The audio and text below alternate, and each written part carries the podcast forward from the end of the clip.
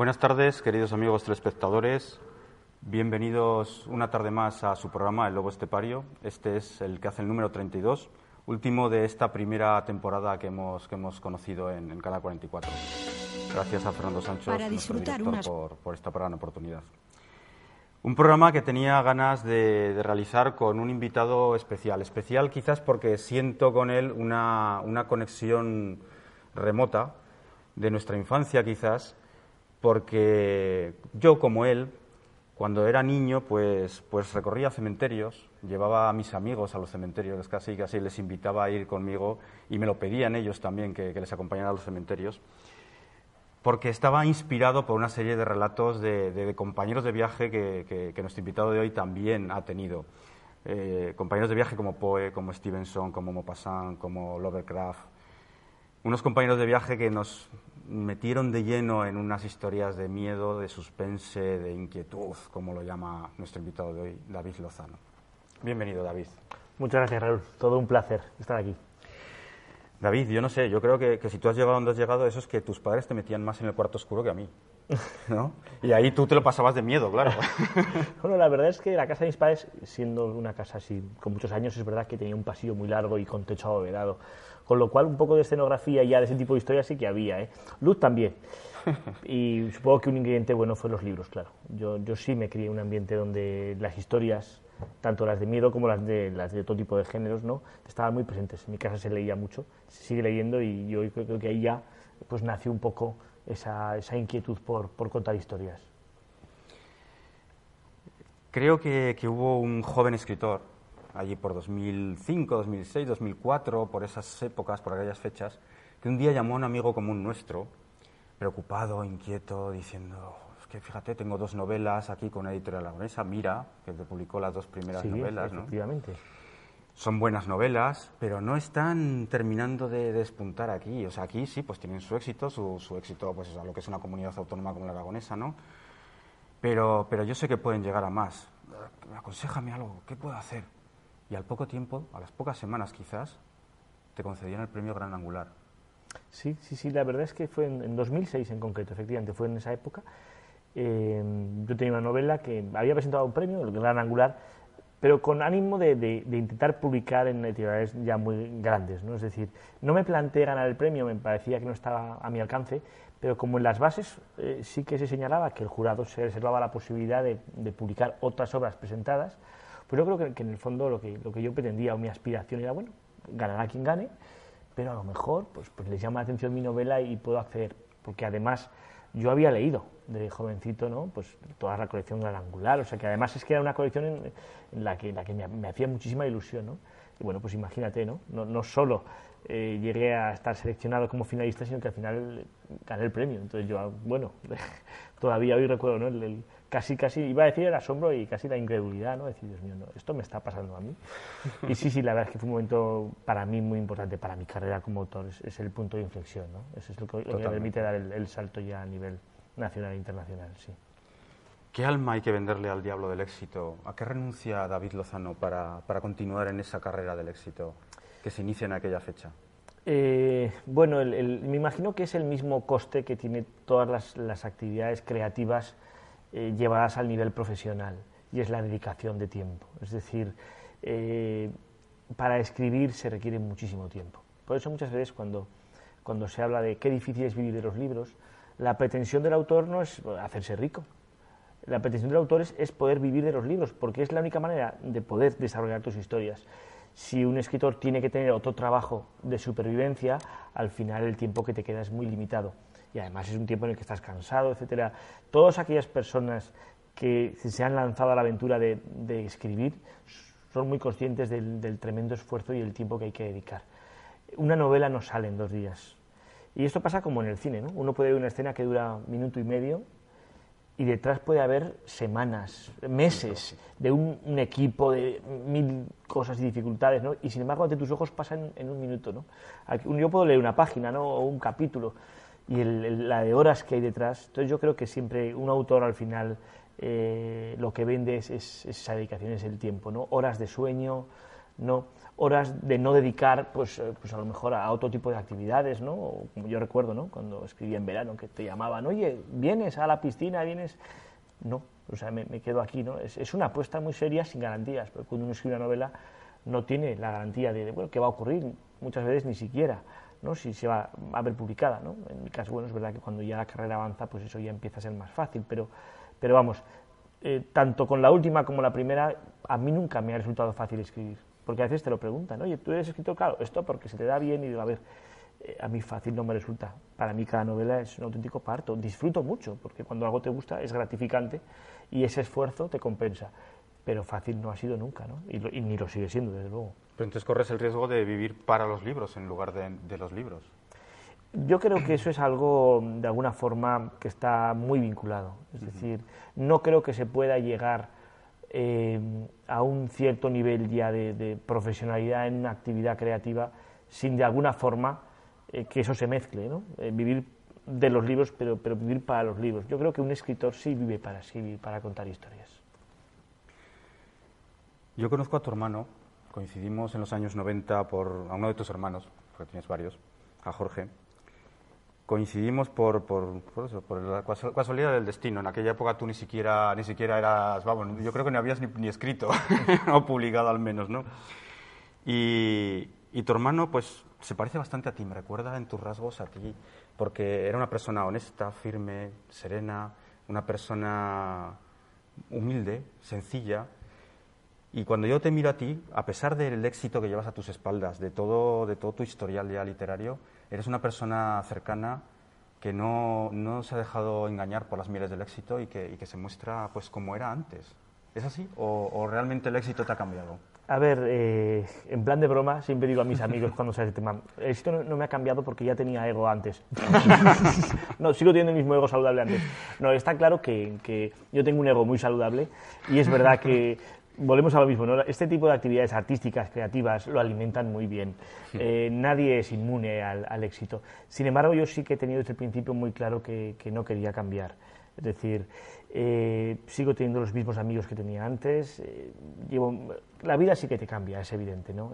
pues claro, el ritmo. entras en otros círculos, muchísimos viajes, es decir, sí, la vida claro que te cambia pero la persona no tiene por qué hacerlo. Entonces yo en, general lo que puede ocurrir es que ahora tengo menos tiempo ¿no? y algunos amigos, oye David, ¿cuánto hace que no nos vemos? Eso es cierto. Quizá en ocasiones tengo que hacer un esfuerzo para no, eh, para no descuidar las amistades, por ejemplo, la familia, pero yo en principio sí que es cierto que, que, no, que en ese sentido no he cambiado mucho. Yo lo del éxito siempre lo he visto, antes lo hablábamos, como algo eh, coyuntural, transitorio del momento. Eh, entonces, yo soy muy consciente, y lo he sido siempre, incluso cuando gané el premio, que eso me estaba ocurriendo en ese momento, que tenía que disfrutar y aprovechar esa experiencia, pero que nada me garantizaba que al cabo de un tiempo, pues mi vida retomase un cauce mucho más ah, cotidiano y, normal. Y así me ha ido. Entonces, eh, mientras las cosas van bien, yo disfruto cada día, pero nunca he dejado de tener los pies en el suelo. Y, en ese sentido, fenomenal. Que, esto se alarga y que seguimos disfrutando y construyendo historias y nuevos proyectos, seguiré siendo la persona feliz que soy al cumplir mi sueño. Pero que de verdad que, yo en ese sentido sigo valorando los placeres sencillos. O sea que... Sigues siendo profesor, sigues dando clases actualmente. ¿Cómo complementas esa, esa faceta tuya de escritor con el tema de, de enseñar la docencia? ¿O cómo te complementa a ti? Sí, antes ya he comentado la dificultad que tiene eh, pues, compaginar un trabajo con, con, escribir, ¿no? Y además la docencia tiene un desgaste, es verdad que en los momentos de vacaciones se puede aprovechar mejor, pero el desgaste cotidiano de la docencia es, es fuerte. Yo he estado cinco años de excedencia, entonces es, cierto, para ser sinceros, porque podrías preguntarme cómo es posible que compaginando haya sacado esta serie de títulos. Es cierto que durante cinco años me he dedicado en exclusiva a la literatura pedí una excedencia, ahora acabo de volver y a media jornada con pocas horas de clase, porque claro, sigo teniendo muchos viajes, muchos compromisos, y entonces, bueno, al final es una cuestión de organización. Eh, digamos que mi experiencia de cuantas, en, cuantas más cosas te implicas, al final el tiempo te cunde más. Eh, y eso es así. Entonces, es cierto, yo no, no, no tengo tardes de estar tirado en un sofá. Eso es verdad. Es decir, cada uno asume un tipo de vida y yo eso no lo conozco. No te has casado todavía sin eh, hijos, ¿no? No, no, no, no, no, no, efectivamente. Yo admiro muchísimo a los escritores y escritoras que tienen hijos, porque verdaderamente, y que ejercen como padres y madres, porque verdaderamente eso sí me parece un auténtico milagro. Que Verás cómo el tiempo lo te cunde. Claro, claro, efectivamente, tú me, puedes hablar de eso, porque es increíble, pero es cierto, yo, yo, yo de verdad que, que me impresiona y siempre digo, cuando me encuentro con colegas que tienen familia, hijos, y digo, oye, de verdad, ¿cómo lo hacéis? Para, para compaginar vuestros trabajos, etcétera, la familia, y encima publicar libros. es, una cosa que para mí, en ese sentido, yo tengo un tipo de vida mucho más propicio, es cierto. Mis obligaciones no pasan de, bueno, pues bien, de la pareja, de, la familia y tal, pero no, no los hijos, que es lo que, lo que efectivamente lleva una dedicación mayor, eso es cierto. Mañana mismo sales para Perú, me comentabas antes. eso es. ¿Qué vas a hacer allí? Pues eh, esa es una, gira promocional con SM, con la editorial SM, de mi novela anterior a Hyde, Herejía, la de la Inquisición. Hace no mucho que llegó a, ya, que se editó en Perú, y entonces aprovechamos ahora porque además eh, algunas de mis novelas están en los planes de lectura de los institutos y colegios de allá, sobre todo con donde surgen las sombras, que es la que ganó el premio, y entonces lo que tenemos es eh, la presentación oficial de, Herejía y además visitas a colegios donde me están leyendo. ¿Qué siente David cuando está en un, aeropuerto? ¿Sientes soledad? ¿Esa soledad te es creativa o realmente esa soledad se te echa encima y te aprisiona? Los aeropuertos, desde mucho antes de que yo fuera escritor, siempre me han parecido sitios mm, Interesantes. mágicos. Eh, yo siempre muchas vidas, muchas historias que se entrecruzan. A mí los aeropuertos y en esto no soy original porque este, este planteamiento ya, ya lo han manifestado otros, ¿no? Pero yo de verdad que lo he sentido desde, desde pequeño, como las estaciones de tren, los lugares de las despedidas, de los, de los encuentros, de la gente con las maletas, de, todas esas vidas que se cruzan durante un instante y que probablemente nunca más vuelvan a cruzarse. La ventaja del aeropuerto frente a una estación de tren o lo que sea es que los destinos son más lejanos y eso le, otorga todavía un ingrediente más mágico. Entonces, cuando ves ahí en, los monitores todos esos destinos y ves toda la gente y te das, e imaginas, ¿no? Yo soy yo creo que los escritores tenemos que ser observadores, porque las mejores historias no están en lugares exóticos, sino que están a nuestro alrededor. La realidad supera la ficción y eso, es absolutamente cierto. Y yo como escritor siempre me fijo en los escenarios, en la gente y, veo ¿no? los que viajan y a veces incluso imagino, ¿no? intento reconstruir eh, a, esa persona que veo en función de cómo viste o de cómo gesticula o de, o de cómo su maleta. O, en fin, o sea que a mí los aeropuertos siempre tienen también una dosis de soledad porque a mí me toca viajar muchas veces solo. Y, cuando cierras la puerta del, del, hotel, de la habitación del hotel? A eso se acostumbra, evidentemente. O ya entras ya tan reventado que ya no Según el viaje llegas que dices, bueno, mañana ya empezaré a sentir, ahora me voy a, dormir. A mí me gusta mucho viajar, entonces, eh, aunque hay temporadas demasiado intensas en las que efectivamente se, se, pierde un poco el encanto, ¿no? Y dices, esta es mi enésima habitación de hotel, ¿no? Y es verdad que los hoteles siempre tienen ese toque aséptico, impersonal, que, por muy confortables que sean, pero es verdad que, no deja de ser una habitación y, no tiene el calor de, un hogar. ¿no? Entonces, cuando son temporadas prolongadas de, viajar, es verdad que al final echas de menos algo un poco más auténtico, ¿no? un poco menos preparado. Pero aún así, insisto, a mí me encanta y, también las habitaciones de hotel tienen su valor literario. De verdad es que, es que tantas cosas, la gente con la que te cruzas, lo que escuchas, lo que ves desde la ventana, de verdad que, que la realidad es, siempre un, arsenal buenísimo de historias. Y que tiene Hispanoamérica, que, que, ahí es impresionante. Ves las fotos de tus firmas en, allí en aquellos países, en Chile, en Argentina, en México, y eso es impresionante. Filas y filas, gente como si fueran fans auténticos, ¿no? que están... Sí, eh, la verdad es que mm, quizá porque, porque buena parte de los autores de habla hispana son españoles, allí nuestra presencia es menos frecuente que en España. Aquí en España sí que hay, además, sobre todo en la juvenil, hay programas muy buenos que llevan a los autores a los centros. Entonces aquí yo creo que hay más, más eh, costumbre, por así decir, aunque luego cuando llega la Feria del Libro, etcétera, eh, los blogueros y, los lectores y los jóvenes hacen colas por autores, pero horas, ¿no? Eh, pero allí es verdad mm, que, la acogida es quizá por eso, porque están menos acostumbrados y no será porque no tengan escritores. Eso te iba a decir. Eh, tienen grandes escritores, pero en juvenil quizá no. Eh, es, una cuestión diferente, ¿no? Entonces, bueno, son destinos a lo mejor en los que hay ese, tipo de lector pues está menos acostumbrado. Y luego, en general, es verdad que la personalidad de, la, gente de esos países es apasionada en, todos los sentidos. Y esa pasión también la ponen en sus aficiones. ¿no? Entonces, el lector allí el lector lo es aún más apasionado, ¿no? Su forma de soñar las historias, de imaginarlas. Y eso, que el lector adicto español también es muy apasionado. Yo recibo muchos correos y demás, y cuando tenemos firmas y encuentros también. Pero es verdad que en general allí todo se vive con más intensidad, eso es cierto. Decía un amigo nuestro que antes también mencionaba así de soslayo, ¿no? Óscar Sipan, que, él para inspirarse, para crear, para, para hacer literatura, que él necesita la música. En tu casa que reina un silencio sepulcral, supongo, ¿no? Claro, por lo que, Oscuridad, por sí, lo sí. que escribo, sí que uno se imagina una atmósfera ahí ya con candelabros. Eh, vamos a ver, eh, es cierto que yo necesito en general tranquilidad, ¿no? Pero, pero estoy bastante acostumbrado a escribir con música de fondo. Sí que es cierto que es una música de tipo instrumental, eh, una música pues, un poco suave y también en ocasiones, si estoy trabajando en alguna escena o en algún capítulo especialmente misterioso o inquietante, sí he comprobado que, el hecho de que la música que acompaña también vaya en esa línea te ayuda. Yo recuerdo además, precisamente cuando Suje las sombras, de haber escrito con la música de fondo la banda sonora de Drácula de Coppola. Eh, y que tienen canciones como muy inquietantes y se me quedó grabado y sí, me ayudaba, me ayudaba a meterme en la historia. O sea que, que en mi caso eh, la música no es incompatible. Sí que es verdad que trabajo en silencio con frecuencia, pero con una música así de fondo también, también me concentro. Me gusta, me gusta. Has hablado de, de- de eso, de introducir la música. Y otro concepto muy importante que se introduce en tus novelas es todo lo transmedia, que se ha puesto ahora tan, tan de moda, por decirlo así. ¿Es una moda o realmente tan importante es llegar a la juventud desde distintos ámbitos, desde los blogs, desde la música, desde vídeos, desde historias que se unen en... Es una buena pregunta para ¿Es que- necesario? Claro, la- si la pregunta es esa, la respuesta es que no lo sé. Eh, es verdad que yo publiqué una de las primeras novelas transmedia en España, Cielo Rojo, que incorporaba además del texto, pues canciones en la red, unos blogs que el lector podía encontrar. La primera fue de Fernando María. Fernando Marías, El silencio se mueve, ese es.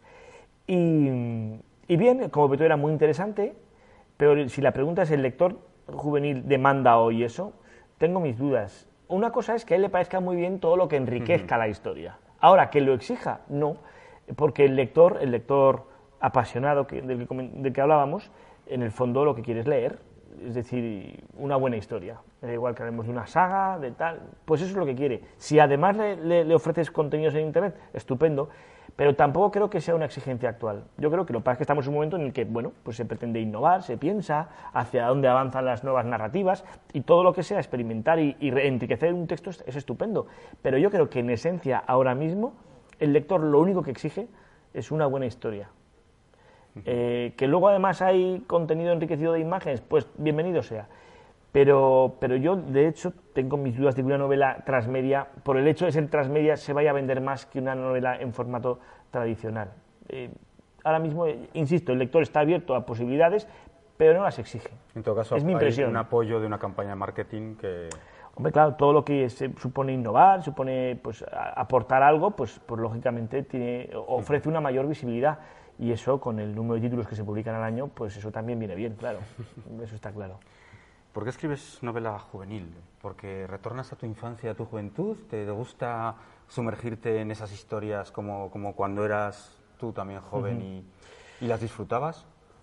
Eh, puede que haya algo de eso, pero para empezar es que realmente hoy día lo que llamamos juvenil está tan, tan ya, está ya Diluido. solapado con, con la de adultos, es que ya la frontera cada vez eh, se difumina más. Hay personas que hablan de LIG, literatura infantil y juvenil, ¿no? Y eso es un error, porque no hay vínculo con la infantil. La, de, la juvenil está vinculada con la de adultos, no con la infantil. De hecho, un joven no implica necesariamente que sea menor. El concepto joven es, es- un joven tiene 20 años, 22, es decir, y es adulto, o sea que eso está cambiando y de hecho ahora hay una etiqueta nueva que se ha acuñado en Inglaterra que es young adult, que es joven adulto, porque consideran que encaja mucho mejor con ese tipo de narrativas. Me da igual que hablemos de los Juegos del Hambre, que en mis novelas yo tengo muchos lectores adultos. Es una literatura de entretenimiento y, y quiero decir, en fin, en ese sentido es verdad que en ocasiones en algunas novelas es verdad que el personaje pues tiene cierta edad, tiene algún enfoque que tú dices, mira, se nota que este guiño o este tono que va dirigido a un lector a lo mejor más próximo a la adolescencia. Pero en general yo tengo pues, la, la puerta oscura, etcétera, quiero decir, yo tengo muchos lectores adultos y como, como a mí me ocurre a mucha gente. El niño el pijama de rayas eh, estaba etiquetado como, como juvenil y, y fue una venta masiva en, en adulto. adultos. Es decir, y no hablemos de Harry Potter, quiero decir que, eh, o el Señor de los Anillos, o que, que- es que lo de juvenil es una cosa que, como decían, como dicen, ¿no? pues es más comercial, una etiqueta comercial que yo creo que nadie sabe muy bien qué es cada cosa. pero, pero en cualquier caso, eh, yo me dirijo a ese perfil lector, sobre todo porque también voy escribiendo para adultos, pero hasta ahora he tenido textos, artículos, relatos, todavía no, he tenido ocasión de, porque claro, me estoy tan dedicado a, a, mis proyectos, porque es un lector muy apasionado, a mí eso me encanta. El lector joven es muy exigente, porque es, más impaciente que el lector adulto, y entonces en ese sentido no perdona una. O sea que es, es muy complicado dirigir una narración a, a, un público joven. Pero al mismo tiempo, a cambio, y por eso compensa, son apasionados hasta extremos. Hemos perdido esa capacidad de leer soñando y ellos no, la tienen fresca. Y cuando a un joven una historia le interesa, su forma de sumergirse en ella, de vivirla, de soñarla, es impresionante. Y eso es lo que busca un escritor. Los correos que yo recibo, las cosas que me hacen, que me dibujan que si un manga sobre tal personaje. Ahora hace poco me mandaban un correo, oye, podemos diseñar un videojuego sobre tal. Su forma de, y cómo, las cosas que te preguntan y cómo lo imaginan, eso es una maravilla. Entonces yo quiero escribir para ese perfil lector, porque es muy gratificante. Que es realmente lo que decías, todos los escritores perseguimos eso, que, te sumerjas totalmente en el personaje, que, lo interpretes tú mismo y que, realmente lo vivas como si estuviera ocurriendo, ¿no? Que hagas tuya la historia, tú, lo sabes bien, o sea que en ese sentido lo mismo que, intentamos como lectores, porque, porque además, vamos, claro, somos escritores y somos lectores, soy una apasionada de lectura, entonces en ocasiones me sitúo en cada lado, ¿no? A veces me pongo en el lado del que escucha y que me cuente la historia, y en ocasiones me pongo en otro lado y soy yo el que la cuenta, pero, pero intento, esas cosas hay que hacerlas al 100%. Sí que es verdad que las temáticas juveniles, por decir, por seguir hablando de esa clasificación, son muy distintas. Tú comentas que no, que realmente pues es emoción, es el amor, ¿no? Es, sí que tienes que adaptarlas un poco a lo mejor a, al público al que, se va, al que va dirigida, ¿no? Sí, puede que haya evidentemente, la profundidad, la profundidad se trate. sí, eso sí. En cuanto a los temas, la realidad es que eh, cuando vemos ahora, eh, pues la puerta oscura, mi trilogía sobre la muerte, eh, un tema tabú, sobre todo en España, ¿no? Es decir, hablar de la muerte y, hablar de la muerte en un texto dirigido a jóvenes no es cualquier cosa, pero vemos contenidos de violencia en los Juegos del Hambre indudablemente, ¿no? Es decir, eh, vemos el amor desarrollado en, muchos niveles en, todas las publicaciones que se, llevan a cabo de, novela sentimental, ¿no? romántica. Eh, vemos personajes también de todo tipo, eh, que también se relacionan sentimentalmente de todas maneras. Tenemos desde triángulos amorosos, tenemos personajes gays, personajes heterosexuales. O sea que verdaderamente yo creo que la literatura juvenil ofrece ahora un panorama muy, muy rico y así tiene que ser y hay que avanzar, porque es verdad que siempre hay un cierto riesgo de autocensura o de censura, ¿no? Es decir, todavía hay temas un poco delicados. Entonces, claro, eh, todavía yo aquí separo mucho lo que es escribir para niños y lo que es ya para jóvenes. Pero yo creo que para ya lo que es juvenil no tiene que haber en principio censuras en cuanto a los temas, ¿no? Eh, la gente joven ahora tiene muchísima información de todo. Eh, ahora cuesta mucho impresionar a un joven lo tienen todo delante. Entonces, Aparte de lo que tú comentas muchas veces, que, la vida te da todo, realmente no te hace compartimentos estancos, ¿no? Entonces, claro, que eh, a estas alturas, eh, con la gente joven, intentar, no, no vamos a hablar de este tema, pero de qué, pero, si sabe más que tú, quiero decir que eh, hay un error tradicional desde hace muchos años que se está corrigiendo, ¿no? me gusta una frase que dice que el joven es joven, no tonto. Y yo no sé por qué, de toda la vida hay una especie de corriente que piensa que el joven, por el hecho de ser joven, es tonto o le falta capacidad. Pues, pues no, es decir, el joven es listo, eh, tiene la mente muy ágil y está preparado para, para, para, afrontar muchas historias y para reflexionar. O sea que mis novelas son de entretenimiento, pero, también, pero siempre incluyo temas que hagan cuestionar. El riesgo de la red, donde surgen las sombras, ¿no? la manipulación en Hyde, eh, Cielo Rojo, también las versiones oficiales, también la manipulación. Eh, o sea que, los jóvenes piensan, yo creo, y están muy preparados. Y ese trato también que comentas en algunas ocasiones de, los colectivos, ciertos colectivos como el colectivo gay, por ejemplo, homosexual, hay colectivos que parece que no se tratan todavía demasiado en profundidad, que eso de que haya unos personajes que sean claramente, así como en televisión, tú mismo lo has dicho y lo has manifestado, ¿no? En televisión, en cine, hay una, una extensión enorme, a lo mejor porque, porque se pretende hacer un mercado de ello, ¿no? Pero en la literatura parece que todavía no entramos muy de lleno en ello, ¿no? hay poco y sigue siendo un tema que las editoriales observan con, cuidado. Entonces sí que hay novelas ya que, donde aparecen personajes homosexuales, ¿eh? Eh, pero siempre con cautela. Eh, y además son novelas en las que la temática homosexual tampoco es el ingrediente principal de toda la historia. El hecho de que haya un personaje homosexual no quiere decir que todo el tema vaya sobre ese. Hace poco leía de Fernando J. López La Edad de la Ira, eh, una novela interesante que además está viendo en, centros escolares que trata de eso precisamente, ¿no? de, tema de fobia, de, un chaval que es en el instituto, etcétera, ¿no? Entonces, o sea que poco a poco sí que se va, se va viendo, pero ese, ese tema en concreto todavía es un tema, es un tema delicado. Escribir es hacer arquitectura, has comentado. Sí, eh, la visión romántica del autor que dice, hoy, estoy inspirado, me siento y me pongo a escribir. En las musas. Sí, eh, esto en los encuentros me lo preguntan mucho y yo siempre contesto a esto, ¿no? Es decir, al final, eh, en el acto de escribir se improvisa menos de lo, que, de lo que puede parecer, aunque cada autor tiene su estilo. Los hay que se sientan y se dejan llevar por la historia, Ayer precisamente lo hablaba con otra escritora, con, Ana Alcolea, ¿no? y ella decía, no, yo me siento y ya veo dónde me lleva, estupendo. ¿no? En mi caso, pues yo preparo más las, las tramas, me documento y al final, pues, eh, claro, en el suspense, cuando, ah, ojo, qué bien, todo cuadra, pues, pues yo no tengo la cabeza como para que me, me siente e improvisando todo el cuadre. Me encantaría, pero no, yo soy humano y si yo me sentara y dejara que todo fluyera, pues sería muy bonito, pero no cuadraría nada. Entonces, yo sí necesito preparármelo todo. A ver, tampoco soy tan metódico como otros que tienen incluso planificado lo que van a contar en cada capítulo. Yo no. ¿eh? Pero yo sí me hago una planificación un poco de lo que quiero contar, de la trama, etcétera, de los escenarios, los personajes, y eso luego me ayuda a que, a que todo, pues, de alguna forma se conduzca por, por los cauces que yo haya previsto y nos evitemos sorpresas. Que luego es verdad que luego se te ocurren nuevas cosas, o sea, que sí que se improvisa, pero, pero yo creo que menos de lo que, de lo que muchos lectores se imaginan. ¿Y el final lo tienes, lo tienes ya previsto o no lo tienes previsto? Sí, normalmente sí. Yo, yo creo que igual cuando uno se pone a andar, ¿no? pues conviene saber a dónde vas para no perderte. Pues el destino hay que tenerlo más o menos. No digo hasta el detalle, pero va a acabar bien, va a acabar mal. Dices que te gustan los finales esperanzadores. ¿Cuál es la esperanza de David para que te gusten esos finales así esperanzadores? No, porque yo en general la visión mía de la vida es optimista. Yo soy una persona optimista, ¿no? A veces cuando me dicen, jo, pues tú matas personajes, bueno, es cierto, pero lo hago porque la historia lo pide, ¿no? Pero yo soy una persona optimista y en ese sentido, pues, eh, a ver, me gustan los finales creíbles. Eso quiere decir que, que en mis novelas tampoco hay finales Walt Disney donde todo es maravilloso, todo se resuelve y todos están contentos. Credibilidad, coherencia, perdona y sorpresa. Son tus ingredientes de los finales. Es cierto, es cierto. Desde luego, eh, un final tiene que ser un final coherente, que esté justificado en la trama. Uno no puede sacarse unas de la manga e inventarse un final, ¿no? Y entonces despertó todavía ha sido un sueño. Pues no. Tiene que estar todo justificado.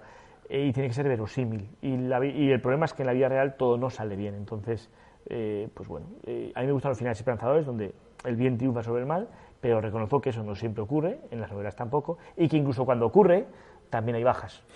es, decir, y hay daños y hay, como, diríamos ahora, daños colaterales, ¿no? Entonces yo, yo, finales perfectos, perfectos, donde todo sea maravilloso, está muy bien y me encanta ver películas, comedias románticas, de todo al final, todo es estupendo, me parece bien, pero es verdad que la vida real tan, tan sumamente perfecta a menudo no es, ¿no? Pero bueno, ahí cada uno tiene su estilo, ¿eh? Hay quienes como lectores son fanáticos de la tragedia y en finales trágicos, finales abiertos o cerrados, que eso también daría para, para, otra, otra conversación completa, ¿no? La gente, el perfil joven sobre todo quiere finales cerrados, quiere todas las respuestas, no, no tolera bien acabar y decir, oye, todavía tengo dudas, ¿no? Pero sin embargo le gustan pues las trilogías o sí, claro, si, hay, si hay continuación la cosa cambia, ¿no? Pero cuando se trata ya de una novela autoconclusiva o, ya, no quieren, quieren, vale, que todo cuadre y que no haya puertas abiertas. Si no les descoloca. Cosa que en el género del suspense, pues claro, es, es que ahí eh, pues el, ingrediente del último giro que deja al lector un poco descolocado es, algo que debería valorar, ¿no? Pero bueno. Antes lo, nombrabas un poco así de refilón también, y son tus palabras. Ser teórico se nota en cierto sabor postizo. En la fase de documentación que a menudo requiere la preparación de una novela, yo suelo insistir en que siempre que sea posible hay que visitar los escenarios donde se va a ubicar la historia, pisar el terreno. Sí, yo la documentación me la tomo muy en serio, como digo, siempre que sea posible. Si mi próxima novela se desarrolla en Saturno, pues evidentemente no voy a poder. Pero cuando sí lo es, conviene, porque también estás mejor. entonces, pues, donde de las sombras, pues recorrí Zaragoza, pedí bajar a las alcantarillas, aunque solo me dejaban asomarme. En la Puerta Oscura me fui a los cementerios de París y estuve haciendo fotos y, de hecho todas las localizaciones son, reales. Intento, intento tomármelo muy en serio, porque esto también lo digo mucho, ¿no? Cuando uno ha vivido lo que quiere contar, lo cuenta mejor. Yo siempre pongo el ejemplo del amor, ¿no? Y, en los encuentros pregunto, oye, alguien que nunca se ha enamorado, ¿puede escribir una historia de amor? Enseguida siempre hay alguien que dice, no, pues digo, pues sí, claro que puede. Un teórico del amor. Por supuesto, uno ha podido ver comedias románticas, se ha podido hablar con gente que tiene pareja. Pues claro, ahora bien, lo va a contar de la misma forma, con la misma autenticidad, con la misma fuerza, que si él lo ha vivido.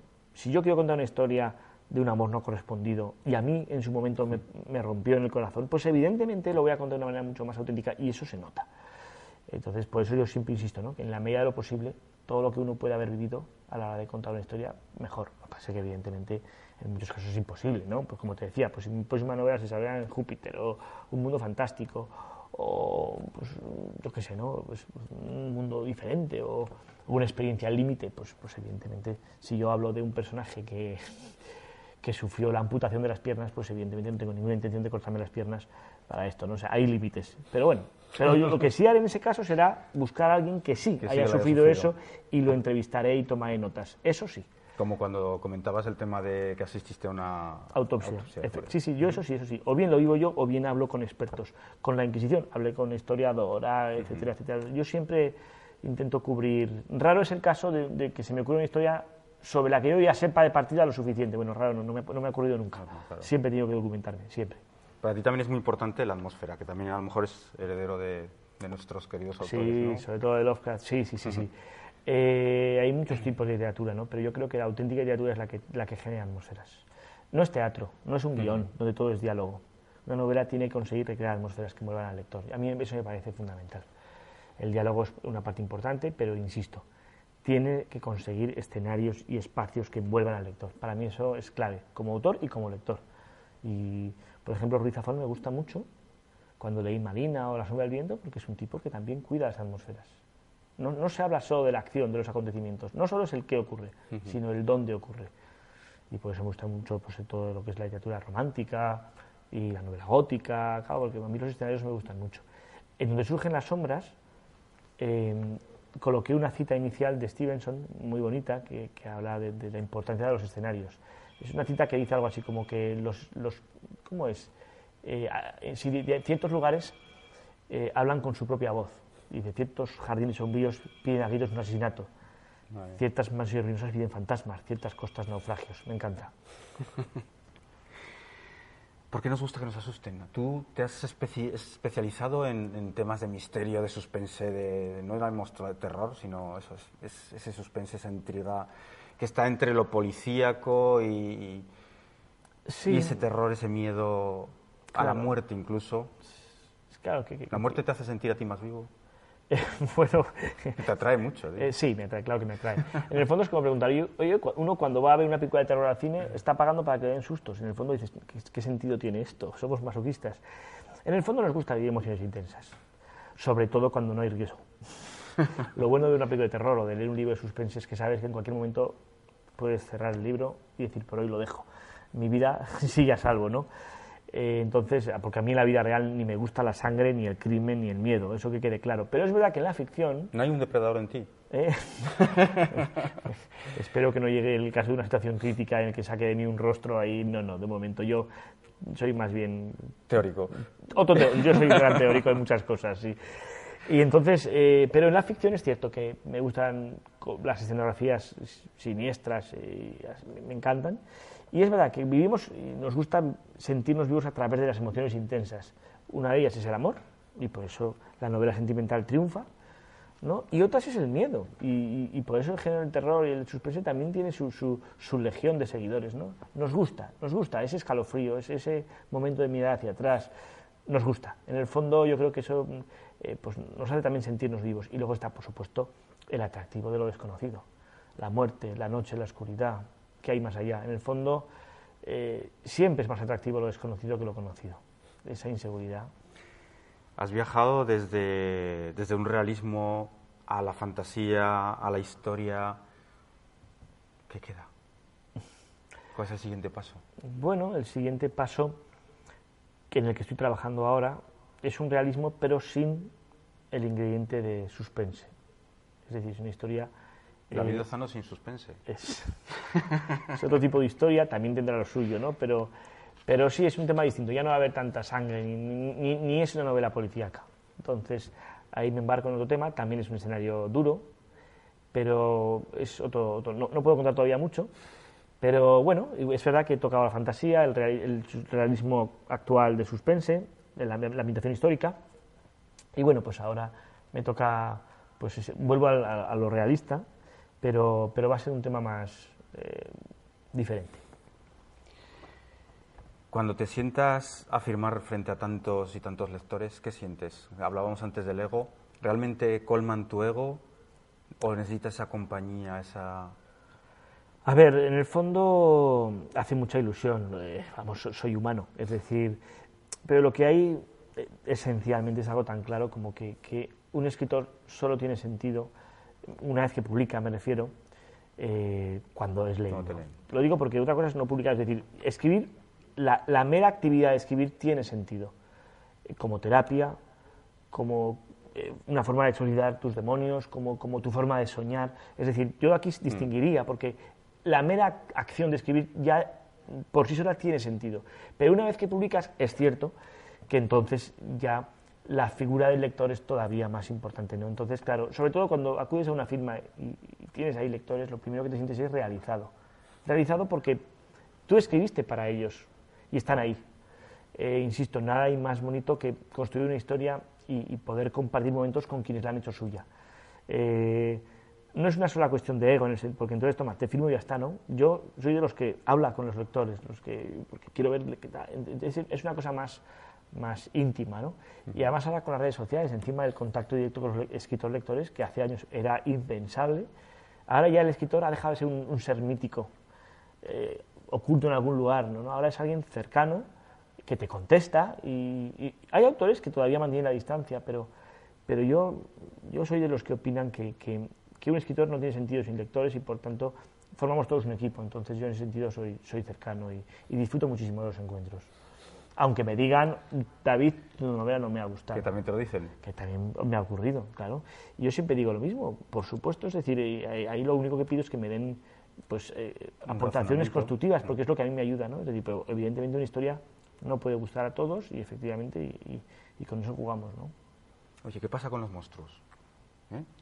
Porque has llegado a decir pues que, que terminan siendo víctimas de la sociedad, ¿no? Que a veces Sí, lo dices de Frankenstein. Sí, cuando yo eh, concebía el, la criatura, el Chudovice de cielo rojo, claro, uno se pregunta, bueno, quiero quiero un monstruo en mi historia. vale, ¿no? Ojalá pudiéramos sacar un catálogo. A ver. Elige. Sí, eso es, categorías de monstruos. Porque en el fondo es verdad que, que una cosa es hablar del mal, pero luego es verdad que hay muchas categorías, muchos perfiles, muchos rostros, ¿no? Eh, igual que cuando escribí Donde surgen las sombras y, creé una organización criminal que se llamaba Oscuritas, la pregunta que me hice fue, ¿qué tipo de organización quiero? ¿Tipo mafia? ¿Tipo secta? tipo, es decir, hay, hay tipo cédula así terrorista y no sé qué. Es decir, hay muchos. Entonces, también cuando dices, vale, quiero un monstruo en mi novela. Bueno, abramos el catálogo. ¿Qué tipo de monstruo quiero? Y, y a mí me gusta mucho el perfil de monstruo del romanticismo. Un monstruo que en el fondo no es tan malo, sino que, que, se le ha hecho malo, ¿no? Eh, el Chudovice bebe un poco de las fuentes de Frankenstein, del fantasma de la ópera, ¿no? que son, son criaturas que no nacieron malas, sino que, que las circunstancias, la sociedad los ha hecho así, ¿no? los ha arrastrado. Y son seres eh, esencialmente trágicos, es decir, están condenados a acabar, a acabar en una tragedia, ¿no? en la soledad, la soledad, a mí esa imagen de, Frankenstein, huyendo por el bosque y el pueblo con las antorchas, que de hecho hay una escena muy parecida en, el Cielo como homenaje, ¿no? esa soledad, cómo van degenerando y sobre todo cómo no pueden escapar a un destino eh, que se adivina ¿no? trágico. A mí eso me, gusta, me gusta mucho y ese es el tipo de monstruo que yo, que yo concebí para Cielo Rojo. Frente a eso tenemos el psicópata tradicional, que también he utilizado, ¿no? es decir, las sectas que van a matar, y... pero ahí sí que, sí que tuve un, un arrebato más romántico. Sí. Te has sentado también delante de las cámaras, has sido presentador y director de un programa pues, muy interesante como era Depredador, Depredadores. ¿Qué, ¿Qué sentías ahí cuando estabas ante las cámaras? Eh, como lector, soy muy fan de los espacios tranquilos, donde uno pueda sumergirse. El mundo de la televisión, ¿qué te voy a contar? es un mundo trepidante, ¿no? Ahí, ahí cada minuto cuenta, eh, tanto si es en directo como en falso directo, y aquí estamos, ¿no? Hay, hay que controlar los tiempos, etcétera. Entonces, es, un, es un mundo apasionante. A mí la comunicación me gusta en todos sus, formatos, ¿no? Y la televisión me encanta, como me encanta el cine. Eh, durante esa época yo disfruté mucho, disfruté mucho, pero, pero es un, es un, un mundo eh, que funciona a tal ritmo que, que, te estresa un poco, ¿no? Pero tuve la suerte además de que, de que pues llevaba, conducía programas cuyo contenido me encantaba. Entonces, claro, eh, es un lujo. Yo imagino que, que, como conductor de un programa, si lo que tienes que llevar a cabo es la dirección de, de unos contenidos que no te interesan lo más mínimo, eso tiene que ser más duro. Pero yo tuve la suerte de eso, encima hablábamos de casos reales, ¿no? de asesinos en serie, etcétera, con profesionales, pues la verdad es que yo disfruté mucho. Eh, y fíjate que ha pasado el tiempo y todavía hoy me sigo encontrando con gente que recuerda de predadores y, todo eso, ¿no? O sea que yo para mí fue una etapa muy interesante y luego encima, claro, me obligó a estudiar un montón de cosas que me han venido muy bien como escritor, claro, para la mente criminal, todo eso, por supuesto. Has hecho cameos también como actor o como actor realmente, ¿no? Bueno, bueno, bueno. Eh, eso ya es más amateur. Eso ya es, sí, tengo amigos que, que, hacen cine, directores de cine, productores, y entonces pues eh, ha habido por ahí algunos cameos, alguna actuación, pero yo reconozco que, que, ese no es, eh, que me encantaría que fuera mi terreno, ¿no? Pero yo no estudio arte dramático y no tengo la, la formación necesaria para, para que esos pinitos pasen de ser algo amateur a ser ya una cosa más profesional. Vamos a ir despidiéndonos por hoy porque, bueno, pues tienes que hacer las maletas casi, casi ya, ¿no? Estar haciendo las maletas. Sí. Y tenía pensado haber leído pues un fragmento de, de las leyendas de, de Gustavo Adolfo Becker, que también creo, además, pues son... Ahí hay varias, el Ánimas... y Rosa de Pasión. Son, Rosa de Pasión. Son así, efectivamente. Yo, vamos, también, de, de, vamos, de pequeñito, pues todas las leyendas de Gustavo Adolfo Becker, que evidentemente también alimentan esa, esa faceta escritora nuestra. Sí pero teniéndote aquí y encima con Jaiz aquí delante, yo creo que vas a tener que seleccionar, y eso no estaba preparado. Dios mío, sobre la marcha. Sobre la marcha, el azar... Esto no ¿eh? se me hace, esto no se me hace. Oh, eh... Porque creo que es mejor escucharlo además de tu, de tu propia voz. Uh -huh. Leo aquí, por ejemplo. Hugo avanzaba a cámara lenta. Ante él se extendía un corredor en penumbra a cuyos lados las puertas se sucedían, todas idénticas, hacia un final que se perdía en la distancia. Intentaba frenar, detenerse, algo monstruoso le aguardaba tras alguno de aquellos accesos, pero era inútil. Sus pies seguían conduciéndole hacia adelante. Hugo se veía a sí mismo abriendo cada una de las puertas. Los extraños interiores de las habitaciones quedaban entonces ante su vista, espacios vacíos y húmedos en los que aún aleteaba la respiración de presencias recientes, presencias hostiles que le buscaban. El eco de un gruñido brotó en ese momento. Algo hambriento le había detectado desde una de las dependencias que iban quedando junto a él. Como hemos dicho, una escritura muy visual, muy cinematográfica, sí. que algún día ¿no? se verá en las grandes pantallas. Esperemos, ojalá, esperemos. Ojalá. Ahí estabas trabajando en ello, pero, sí. pero, tal y como está todo hoy en día, pues el proyecto poco va, a poco. Va poco a poco. Con sí, los derechos de, de de luego se oscura. hizo. Entonces la cosa va, va lenta, pero bueno, ahí, ahí seguimos. Ojalá pueda dar novedades pronto. Nada más, amigos. Eh, esperamos verles después del verano. Esperamos continuar con una segunda temporada de, del Lobo Estepario con más gente tan interesante, pues eso, como quien nos ha acompañado y como David Lozano, que ya tenía ganas. Ha sido difícil conseguir que viniera. No, Está siempre de viaje por ahí, pero esperamos que, que eso, que continuemos ofreciéndoles, pues eso, una cantidad aquí de- de personas interesantísimas, con gran vida, con muchas cosas que contar, con una experiencia vital muy interesante e importante. Muchas gracias por todo.